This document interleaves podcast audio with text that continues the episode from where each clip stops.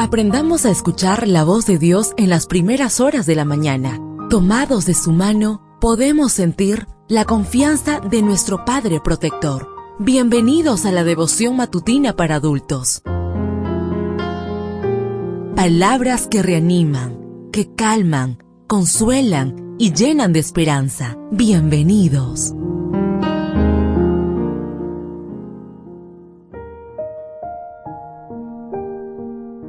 Apreciado amigo, apreciada amiga, qué bendición poder saludarte hoy, 21 de febrero. Recuerda, soy tu amigo Roberto Navarro y traigo para ti el devocional para esta mañana que lleva por título Y Él se las dará.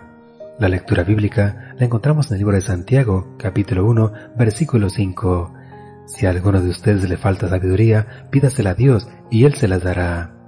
La fama de buen lector de Thomas Jefferson el principal redactor de la Declaración de Independencia de los Estados Unidos se remonta a su juventud. A sus 28 años ya era un conocido bibliófilo. Cuando visitaba las grandes ciudades europeas, Ámsterdam, Frankfurt, París, Madrid, Londres, se dedicaba a visitar librerías y comprar libros. De acuerdo con Edwin S. Gausted, cuando Jefferson vendió sus libros al gobierno de los Estados Unidos en 1815 para inaugurar la biblioteca del Congreso, estimó que su colección estaba entre 9.000 y 10.000 volúmenes. Su pasión por la lectura lo indujo a abrazar las ideas de la Ilustración, a aferrarse a la revolución baconiana y lo convirtió en un fanático de la lógica, de la ciencia y de las matemáticas.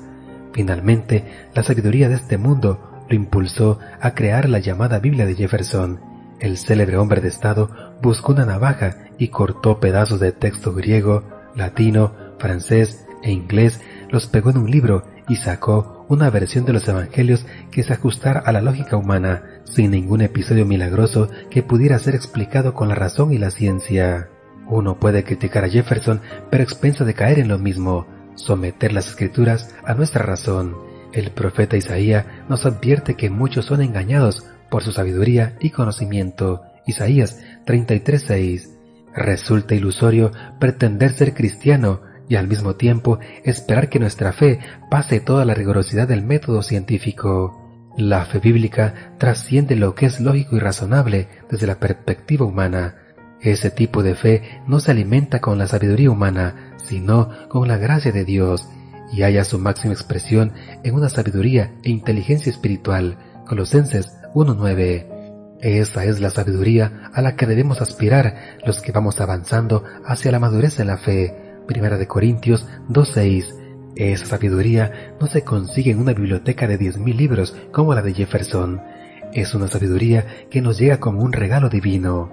Si a alguno de ustedes les falta sabiduría, pídasela a Dios, y Él se las dará, pues Dios da a todos generosamente y sin menospreciar a nadie. Santiago 1.5 Deseo que el Señor derrame abundantes bendiciones en tu vida y recuerda, mañana tenemos una cita en este mismo lugar, en la matutina para adultos.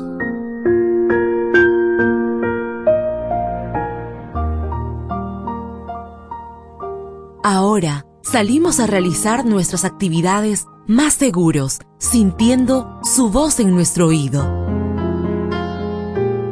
La devoción matutina para adultos es producida y realizada por Canaan Seventh Day Adventist Church and DR Ministries.